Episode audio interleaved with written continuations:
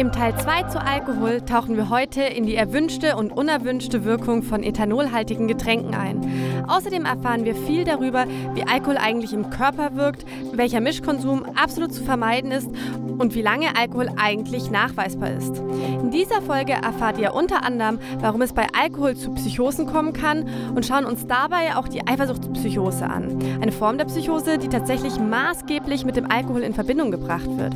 Außerdem schauen wir uns an, warum Ethanol an sich wirklich nur einen geringen Teil des Schadens verursacht und welches Abbauprodukt eigentlich so starke Wirkung auf unseren Körper hat. Falls euch mein Podcast gefällt, freue ich mich darüber, wenn ihr den Podcast weiterempfehlt und auf eurer Lieblingsplattform folgt und bewertet. Aber jetzt viel Spaß beim Hören!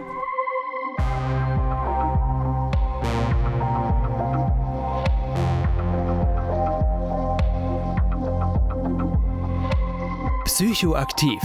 Euer Drogen- und Alkohol-Podcast mit Stefanie Bötsch. Zieht's euch rein.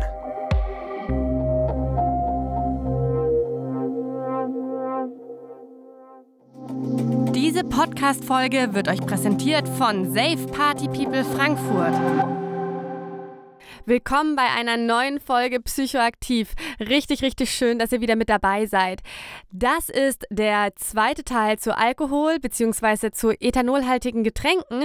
Das heißt, wir haben in der letzten Folge vor zwei Wochen schon ja, einen Grundstein gebaut für diese Folge. In der letzten Folge haben wir zum Beispiel über die Geschichte geredet, wir haben aber auch den Unterschied zwischen Ethanol und Methanol angeschaut und uns angeschaut, wie man Alkohol eigentlich richtig klassifiziert und wie dieser hergestellt wird.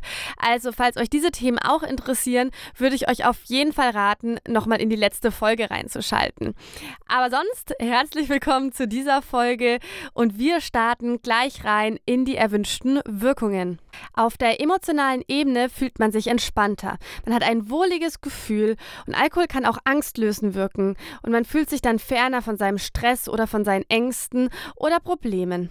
Außerdem kann der Konsum von Alkohol enthemmend wirken und hilft einem vielleicht sein Bedürfnis nach aufregenden Erlebnissen nachgehen zu können da man sich unter dem Einfluss von Alkohol vielleicht Dinge traut, die man sich sonst nicht trauen würde. Sozial kann es einem leichter fallen, sich in eine Gruppe zu integrieren, mit anderen ins Gespräch zu kommen, sich durch den Konsum verbunden zu fühlen.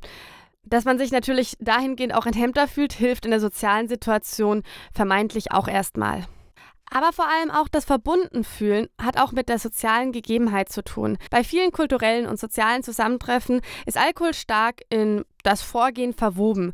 Durch den Konsum von Alkohol fühlt man sich dieser Gruppe dann deswegen zugehörig, während eine Ablehnung von Alkohol auch das Gegenteil bewirken könnte. Alle erwünschten Wirkungen von Alkohol lassen mit steigendem Konsum bzw. höherer Promillezahl nach und weichen immer mehr den unerwünschten Wirkungen.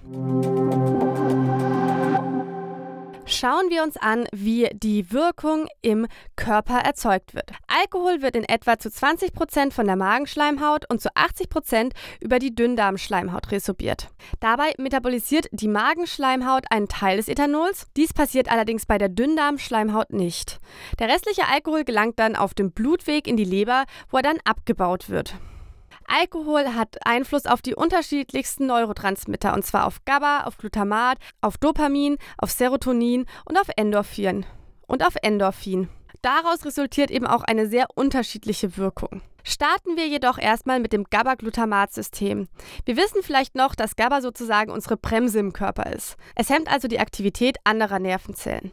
Glutamat ist unser Gas. Es aktiviert also unsere Nervenzellen und ist an vielen lebenswichtigen Prozessen unseres Körpers beteiligt. Ethanol stimuliert das GABA-System, indem es auch an dem GABA-Rezeptor bindet. Allerdings an einer anderen Stelle wie der Neurotransmitter GABA selbst. Wenn GABA und Ethanol dann gleichzeitig an den Rezeptor binden, bleibt der Neurotransmitter länger als gewöhnlich an den Rezeptor gebunden und somit können hemmende Signale länger gesendet werden. Außerdem sorgt Ethanol dafür, dass GABA häufiger an die Rezeptoren bindet und somit eben auch öfter seine Signale sendet. Und genau das ist der Part, wo die beruhigende und entspannende Wirkung herkommt. Und wenn es halt einfach in hohen Mengen konsumiert wird, leider auch die Bewusstlosigkeit. Vor allem unser Kleinhirn hat viele, viele GABA-Rezeptoren. Und dieser Part des Gehirns steuert die Feinmotorik. Durch Ethanol wird also auch die Feinmotorik beeinflusst, da das Kleinhirn wirklich langsamer arbeitet.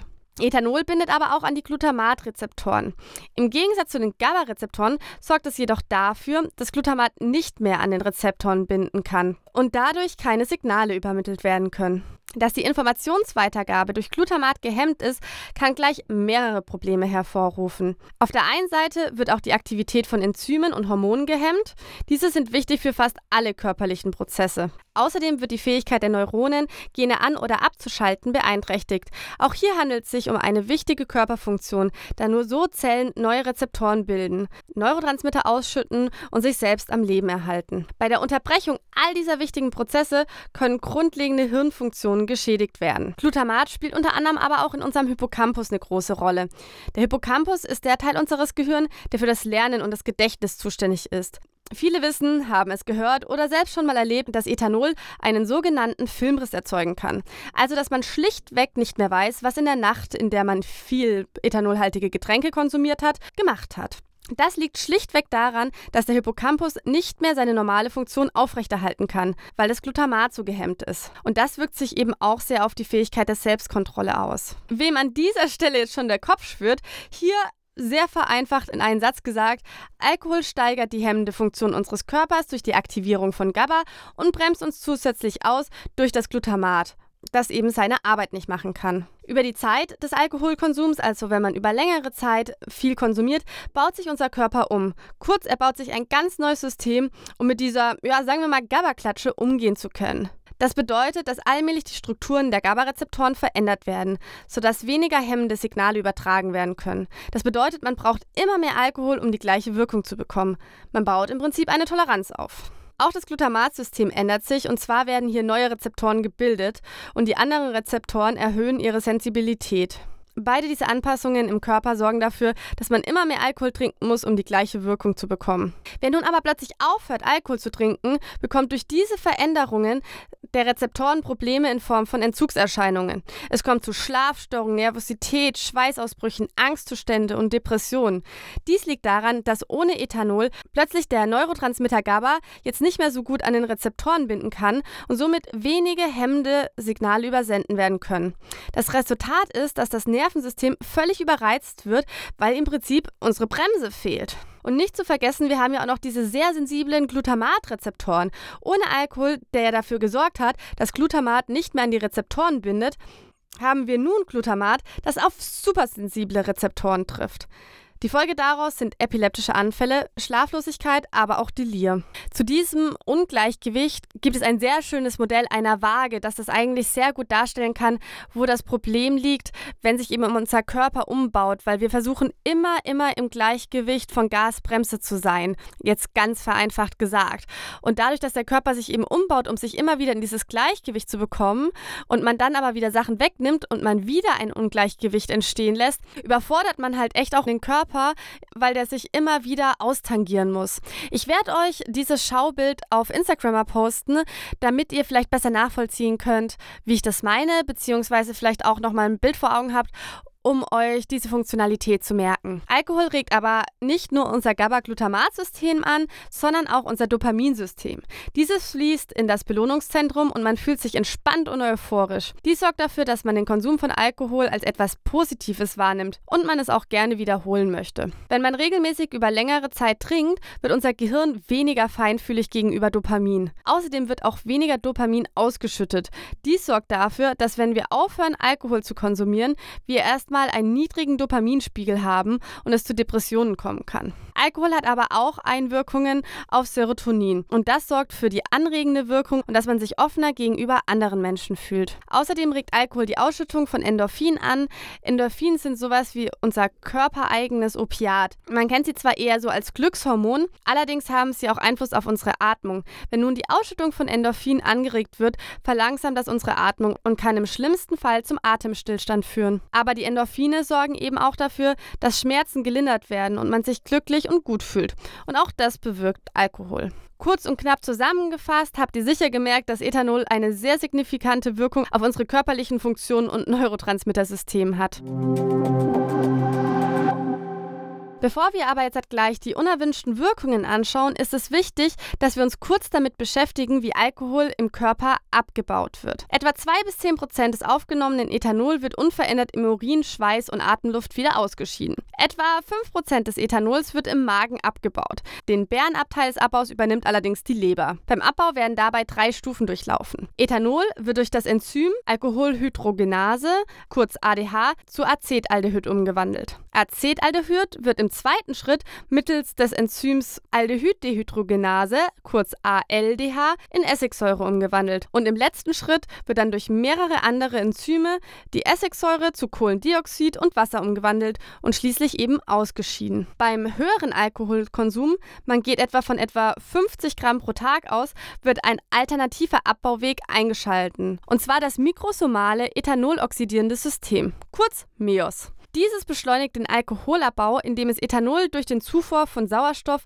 aus den Leberzellen zu Acetaldehyd oxidiert. Genau dieser Effekt zusammen mit einer Desensibilisierung des vegetativen Nervensystems führt zu einer höheren Alkoholresistenz bei einem chronischen Alkoholkonsum und sorgt dafür, dass Menschen bei zwei oder mehr Promille kaum verhaltensauffällig sind. Vielleicht habt ihr euch auch mal gewundert, wenn ihr Berichte lest, wo wirklich sehr, sehr hohe Promillezahlen angegeben sind und die Person trotzdem Auto gefahren ist. Dies kann unter anderem eben genau durch diese Funktionalität zustande kommen, dass sie eben schon ein aktiviertes MEOS haben, dadurch viel, viel schneller auch Alkohol abbauen und auch somit viel mehr konsumieren können. Die Informationen über den Abbau von Ethanol ist deswegen wichtig, weil man dadurch verstehen kann, dass nicht alle Schäden nur dem Ethanol zuzuführen sind. Dieser macht lediglich die Schäden im peripheren Nervensystem aus, also das Nervensystem, das außerhalb des Gehirns ist. Ganz anschaulich sind das Muskelschwächen und Lähmungen, Schmerzen und Empfindungsstörungen. Am bekanntesten in Bezug auf Alkohol ist dabei wohl die Polyneuropathie. Anderen Schäden, über die wir gleich noch tiefer sprechen werden, werden maßgeblich mit dem Abbauprodukt Acetaldehyd in Verbindung gebracht. Starten wir erstmal mit den akuten Nebenwirkungen. Diese können an Alkohol ungefähr an dem Promillewert festgemacht werden. Wann man wie viel Promille hat, kann man im Internet mal an verschiedenen Promillerechnern testen. Oft wird es sehr unterschätzt, ab wann man wie viel Promille hat. Hier gibt es auch einen Unterschied bei biologischen Frauen und bei biologischen Männern. Frauen haben mit 60 Prozent einen geringeren Flüssigkeitsgehalt des Körpers als Männer. Bei denen sind es nämlich 70 Prozent. Somit verteilt sich der getrunkene Alkohol auf weniger Flüssigkeit und ergibt so eine höhere Promillezahl. Logisch, oder? Die Promillezahl beschreibt ja, wie viel Alkohol im Blut ist. Ein Promille bedeutet dabei zum Beispiel ein Gramm Alkohol in einem Liter Blut. Die Übersicht an unerwünschten Wirkungen, die ich jetzt vorstellen möchte, gilt für Erwachsene. Man muss dabei im Hinterkopf behalten, dass junge Menschen viel sensibler auf ethanolhaltige Getränke reagieren als Erwachsene. Ab 0,3 Promille kommt es zu leichter Verminderung der Sehleistung, Nachlassen von Aufmerksamkeit, Konzentration und Kritik- und Urteilsfähigkeit und Anstieg der Risikobereitschaft. Ab 0,8 Promille kommt es zu ausgeprägter Konzentrationsschwäche, eine Einschränkung des Gesichtsfelds um 25 Prozent, also man bekommt wie so einen Tunnelblick und eine verminderte Sehfähigkeit. Bei mir auf der Arbeit haben wir im Präventionsbereich solche Rauschbrillen, die spiegeln ja zum Beispiel dieses eingeschränkte Gesichtsfeld wider. Die Reaktionszeit ist um 30 bis 50 Prozent verlängert. Es kommt zu Gleichgewichtsstörungen, es kommt zu zunehmender Enthemmung, obwohl wir da ja schon vorher angemerkt haben, dass das eventuell auch zu den erwünschten Wirkungen gehört, genauso wie die Selbstüberschätzung. Ab 1 Promille kommt es zur weiteren Verschlechterung der Sehfähigkeit und des räumlichen Sehens. Die Reaktionsfähigkeit ist erheblich gestört. Es kommt zu Gleichgewichtsstörungen, Verwirrtheit, Sprechstörungen, Orientierungsstörungen, Erkrankungen, zu einer gesteigerten Hemmung und Verlust der Kritikfähigkeit und zu einer erhöhten Aggressionsbereitschaft. Ab 2 Promille kommt es zu starken Gleichgewichts- und Konzentrationsstörungen, zu Erbrechen, Verwirrtheit, kaum noch Reaktionsvermögen und Muskelerschlaffung. Außerdem zu Gedächtnis- und Bewusstseinsstörungen. Ab 3 Promille kann es dann zu Bewusstlosigkeit, Gedächtnisverlust, schwacher Atmung, Unterkühlung und Reflexlosigkeit kommen. Ab 4 Promille sind dann Lähmungen, unkontrollierte Ausscheidungen, Koma mit Reflexlosigkeit, Atemstillstand und Tod die unerwünschten Wirkungen. Das war jetzt eine Übersicht der unerwünschten Wirkungen, kann aber individuell ganz unterschiedlich ausfallen. Es gibt Menschen, die sensibler auf ethanolhaltige Getränke reagieren. Es gibt Menschen, die schon rein genetisch sehr viel Alkohol auch vertragen können. Und dementsprechend ändern sich dann natürlich auch die unerwünschten Wirkungen. Zu den akuten Folgen gehört definitiv aber auch noch der Kater am nächsten Tag bzw. an den nächsten Tagen, der in Form von Kopfschmerzen, Übelkeit, Erbrechen, Konzentrationsstörung, Schwitzen, Magen- und Muskelschmerzen, Herzklopfen und depressive Verstimmungen auftreten kann. Man nimmt außerdem an, dass Menschen, die keine Katersymptome aufzeigen, aufgrund Genetik eine höhere Wahrscheinlichkeit haben, eine Abhängigkeitserkrankung zu entwickeln, da sie keine negativen Konsequenzen durch einen hohen Alkoholkonsum verspüren. Diese Aussage muss man allerdings in der Komplexität der Entstehung eines Abhängigkeitssyndroms einordnen. Es kann allerdings ein mögliches Puzzleteil von vielen sein. Die WHO schreibt in ihrem globalen Statusbericht zu Alkohol und Gesundheit aus dem Jahre 2018, dass jährlich drei Millionen Todesfälle auf Alkohol zurückzuführen sind. Das sind 5,3 Prozent, was echt eine Menge ist.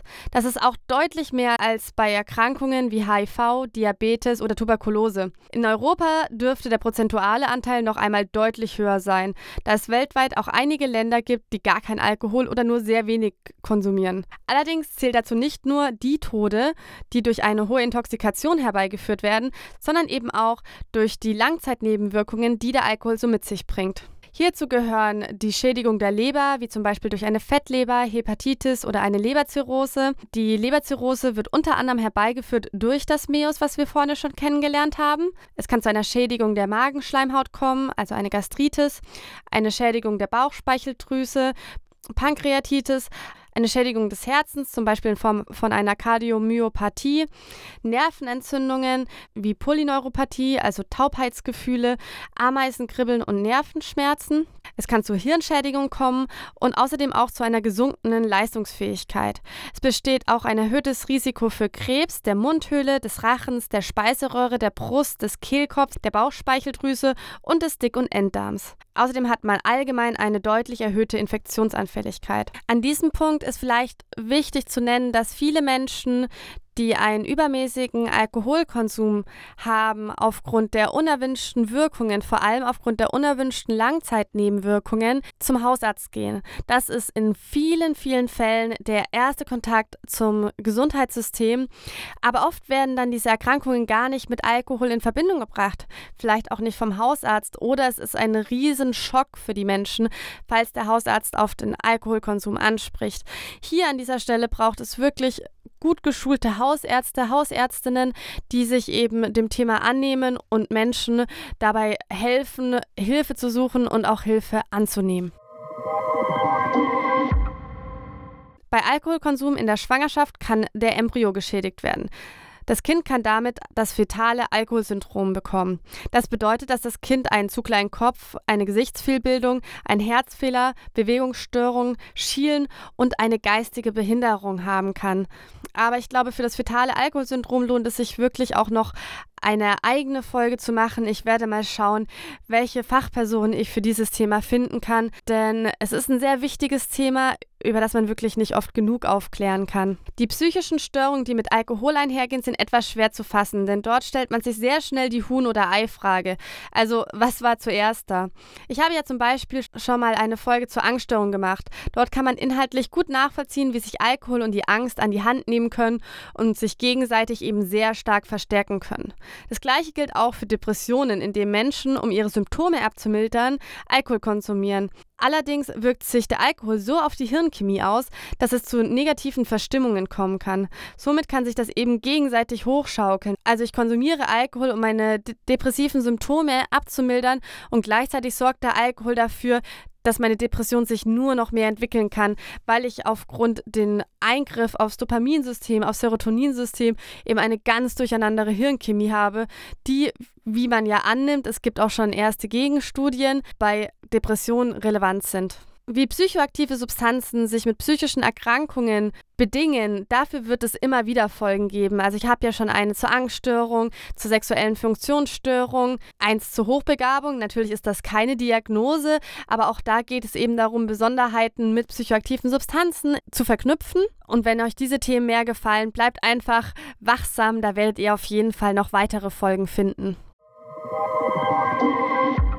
Das Leben kann manchmal ganz schön unvorhersehbar sein. Und ein Unfall oder auch ein Ausbruch von einer schweren Erkrankung kann uns erstmal vor riesen Herausforderungen stellen. Am liebsten wollen wir uns in so einer Zeit uns einfach nur um unsere Genesung kümmern. Allerdings kann es sehr schnell dazu kommen, dass wir in solchen Fällen auch vor finanziellen Problemen stehen. Denn allzu lange Ausfälle in unserem Beruf sind in den staatlichen Leistungen einfach nicht vorgesehen. Und hier kommt dann die Berufsunfähigkeitsversicherung ins Spiel, die genau diese Lücke schließt. Das Problem bei der Berufsunfähigkeitsversicherung ist nicht nur der lange Name, sondern auch den passenden Anbieter zu finden. Hierfür gibt es aber eine super Lösung und zwar Clark. Clark ist ein Online-Versicherungsmakler, der euch verschiedene Versicherungen vorschlägt und euch beim Vergleich hilft. Dadurch bekommt ihr in der App einen super Überblick über die Angebote und könnt die für euch passende Versicherung finden. Wenn ihr eure Versicherung bei Clark hochladet und den Code Psychoaktiv34 eingebt, warten außerdem Shoppinggutscheine im Wert von 15 Euro auf euch. Die gibt es von zahlreichen Marken wie Globetrotter, Nintendo, Decathlon, Mediamarkt und vielen mehr. Denkt aber bitte daran, dass wenn ihr eine Versicherung bei Clark hochladet, Clark das Maklermandat für diese Versicherung übernimmt und solltet ihr einen Makler haben, diesen ersetzt. Wenn dieses Angebot für euch spannend klingt und ihr euch denkt, ach, um meine Versicherungen wollte ich mich eh schon endlich mal kümmern, findet ihr den Link und meinen Code wie immer in den Show Notes. Lasst uns nun über das Psychoserisiko von Alkohol sprechen. Das Psychoserisiko wird ja meistens und das auch oft übertrieben gerne den illegalisierten Substanzen zugeordnet.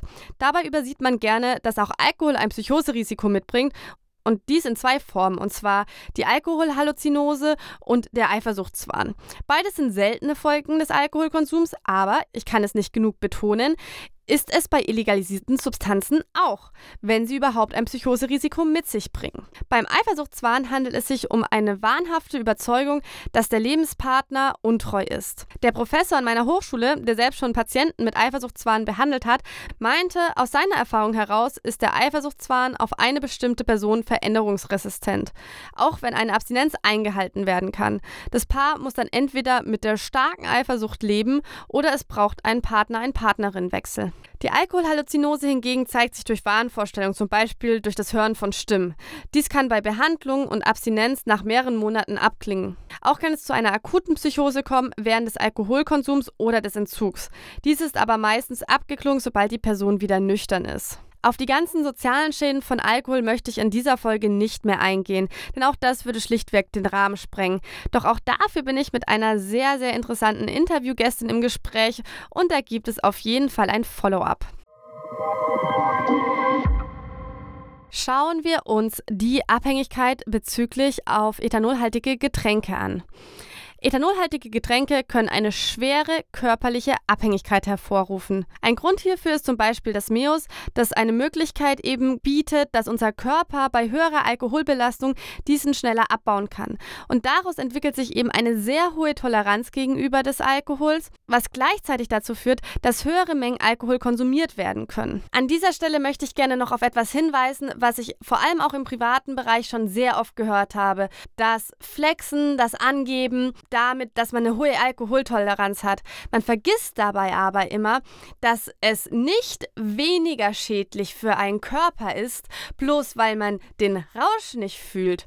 Das heißt also, wenn jemand sagt, ja, ich vertrage das schon, das macht dem nichts aus, oh doch, das macht dem was aus. Das macht vielleicht dem Rauscherleben nichts aus. Also die Person fühlt sich vielleicht orientierter als andere mit dem Konsum.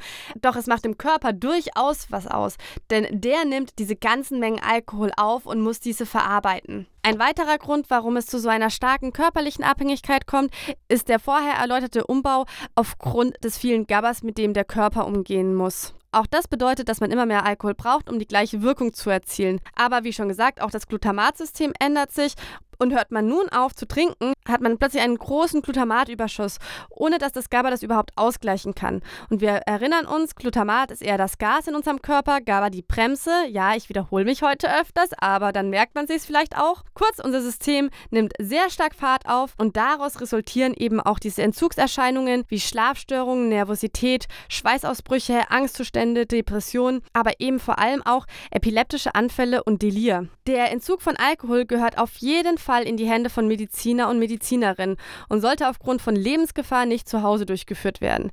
Es ist völlig normal, dass in Drogenberatungen empfohlen wird, dass bis zum Entgiftungstermin weiter getrunken werden soll, um genau diese lebensgefährlichen Entzugserscheinungen zu vermeiden bzw. es zu vermeiden, dass die Person da alleine durch muss. Zu Alkohol gibt es auch ein paar Studien über die Genetik der Abhängigkeitserkrankung. Zum Beispiel wurde untersucht, ob es eine Genetik für Alkoholabhängigkeit gibt. Hierfür wurden Adoptivkinder untersucht und es wurde festgestellt, dass obwohl diese schon in den ersten sechs Wochen ihres Lebens von Eltern ohne Alkoholabhängigkeit adoptiert wurden, trotzdem eine höhere Wahrscheinlichkeit hatten, selbst eine Abhängigkeitserkrankung zu entwickeln wenn die leiblichen Eltern eben alkoholabhängig waren. Auch bei einer Zwillingsstudie konnte gezeigt werden, dass in 26 Prozent der untersuchten Fälle beide Zwillinge eine Alkoholerkrankung hatten. Dies war bei eineiigen Zwillingen der Fall, bei zweieiigen Zwillingen waren es 12 Prozent. Kommen wir noch zur psychischen Abhängigkeit bzw. die Umweltfaktoren, die bei Alkohol eben auch eine große Rolle spielen. Und zwar haben wir in unserer Gesellschaft das Problem, dass der Alkoholkonsum sehr stark toleriert wird. Er wird nicht nur toleriert, er wird extremst gefördert. Ich habe das am Ende der letzten Folge auch schon ein bisschen dargestellt. Das bedeutet, Menschen, die Alkohol konsumieren und auch Menschen, die in einem kritischen Rahmen Alkohol konsumieren, bekommen immer ja, Zuspruch. Ach, das ist die Moni, die ist immer betrunken, ist doch lustig. Ach, das ist der Peter, der verträgt es schon, der kann seine zehn Bier trinken, ist doch super, ne, beste Leben. Also ich selbst komme auch vom Dorf, erlebe das dort intensiver als in der Stadt. Das muss aber auch gar keine Pflicht sein, das kann auch überall einem geschehen. Das bedeutet, dass im Schnitt Menschen um die zehn Jahre brauchen bei einer Alkoholabhängigkeit, um sich Hilfe zu suchen. Und auch auch die Realisierung ist eine ziemlich harte, denn man wird ja die ganze Zeit ja fast schon gepusht, gelobt, gefeiert dafür, dass man so viel Alkohol trinken kann. Und plötzlich hat man eine Abhängigkeitserkrankung und dann kippt dieses System extremst. Und dann kann es sehr schnell sein, dass alle Leute denken, ah, wie ist das denn gekommen? Und das hätte ich ja nie gedacht, etc. pp. Und das sind vielleicht die gleichen Leute, die vorher die Person noch zum Saufen angefeuert hat. Das ist tatsächlich im Gegensatz zu anderen illegalisierten Substanzen eine Besonderheit auch bei Alkohol, die es teilweise auch sehr schwer macht, sich da herauszuentwickeln oder überhaupt ein Gespür dafür zu bekommen, ob es zu viel ist, wenn es einem das Umfeld so wirklich gar nicht spiegelt. Und auch wenn Menschen abstinent werden wollen und aufhören wollen zu trinken, sind sie immer noch mit diesem sehr konsumförderndem Umfeld umgeben. Es gibt Menschen, die immer wieder fragen, warum sie denn kein Alkohol trinken, ob man schwanger sei, die übergriffige Fragen stellen. Anders kann man es nicht sagen. Es sind übergriffige Fragen, die es nicht akzeptieren, wenn Menschen keinen Alkohol trinken. Falls es hier Hörer oder Hörerinnen gibt, ich kann es mir kaum vorstellen bei meinem Podcast, die die denken, dass sie für eine gute Stimmung sorgen, indem sie alle Menschen dazu anfeuern, Alkohol zu trinken. Hinterfragt das. Das ist für manche Menschen so hart und macht das Leben so viel schwerer. Und jeder sollte den Platz haben, um über seinen eigenen Konsum zu entscheiden, ohne dass jemand anderes da reinredet kommen wir fast zum Abschluss zur Nachweisbarkeit. Alkohol lässt sich im Blut, Atem, Schweiß, Speichel und Urin nachweisen. Im Urin und im Speichel wird Alkohol anhand Ethylglucuronid, kurz ETG, nachgewiesen. Das ist ein Abbauprodukt von Alkohol. Bei geringem Alkoholkonsum kann dies 13 bis 20 Stunden, bei mittlerem Alkoholkonsum bis zu 36 Stunden und bei höheren Mengen, also etwa ab 2 Liter Bier und mehr, bis zu 80 Stunden nachgewiesen werden. Im Blut und im Atem wird der Promillewert gemessen. Da hängt es natürlich auch davon ab, wie viel man konsumiert hat. Frauen bauen circa 0,1 Promille pro Stunde ab und Männer können bis zu 0,2 Promille pro Stunde abbauen. Das kann man sich dann ungefähr runterrechnen. Es gibt aber auch Tests, an denen man sehen kann, ob jemand regelmäßig Ethanolgetränke konsumiert, zum Beispiel den Gamma-Glutamyl-Transferase-Test, den GGT-Test. Die Person, die mehr als acht Standardgläser, also ungefähr zwei Liter Bier täglich konsumiert, hat einen erhöhten Spiegel des GGT-Enzyms. Bei Konsumstopp dauert es ungefähr 25 Tage, bis sich das wieder ausgleicht. Aber auch Leberkrankheit, Diabetes oder Übergewicht können dafür sorgen, dass der GGT-Wert erhöht ist. Also es ist nicht nur das Ethanol. Außerdem gibt es noch den Carbohydrat-defizientes Transferin, den CDT-Test. Der schlägt circa nach einer Woche täglichem Konsum von sechs Standardgläsern an. Dieser Wert halbiert sich circa nach 17 Tagen absoluter Abstinenz. Aber auch bei Schwangerschaft, Leberzirrhose und chronischer Hepatitis kann ein CDT-Wert sich verändern. Und der letzte Test ist der Test des mittleren Volumens von roten Blutkörperchen, der MCV-Test. Und dieser kann auch durch Alkohol erhöht werden. Und es braucht tatsächlich auch mehrere Monate, bis sich dieser normalisiert. Zu guter Letzt möchte ich noch auf den Mischkonsum eingehen. Hier gilt es, eine Warnung auszusprechen, Alkohol mit anderen Downern zu mischen. Dazu zählen Opiate wie zum Beispiel Tilidin oder Oxycodon. Dazu zählen Benzodiazepine wie Alprazolam oder unter dem Handelsnamen Xenex genannt. Dazu zählen aber auch andere Alkohole wie GHB, GBL, BDO, was auch G genannt wird. Hier kann es wirklich zu lebensgefährlichem Atemstillstand kommen und man sollte auf diesen Mischkonsum auf jeden Fall Fall verzichten. Ja, meine Lieben, das war es schon wieder von meiner Alkohol-Doppel-Substanz-Folge. Ich hoffe, euch hat die Folge gefallen. Wenn ihr mich unterstützen wollt, würde ich mich mega freuen, wenn ihr die Folge weiterempfehlt oder eben auch ein Like gibt oder dem Podcast folgt. Ich habe aber auch seit neuestem eine Steady-Seite, die findet ihr in den Show Notes. Steady ist eine Crowdfunding-Seite, wo man, wenn man das gerne möchte, sich dazu entscheiden kann, mich mit einem kleinen Geldbetrag zu unterstützen. Ich mache den Podcast ja schon immer in meiner Freizeit. Ich habe allerdings inzwischen auch meine Arbeit ein wenig reduziert und versuche auch verschiedene Arbeitsschritte auszulagern. Kurz, der Podcast nimmt sehr viel Zeit ein und ich versuche ihn gerade ein bisschen so zu managen, dass ich eben auch ein bisschen mehr Zeit für Freizeit habe. Also, falls ihr mich dahingehend unterstützen wollt, bin ich euch mega dankbar. Wenn nicht, ist auch völlig okay. Ich freue mich auf jeden Fall, wenn ihr wieder in zwei Wochen mit dabei seid. Und bis dann. Tschüss.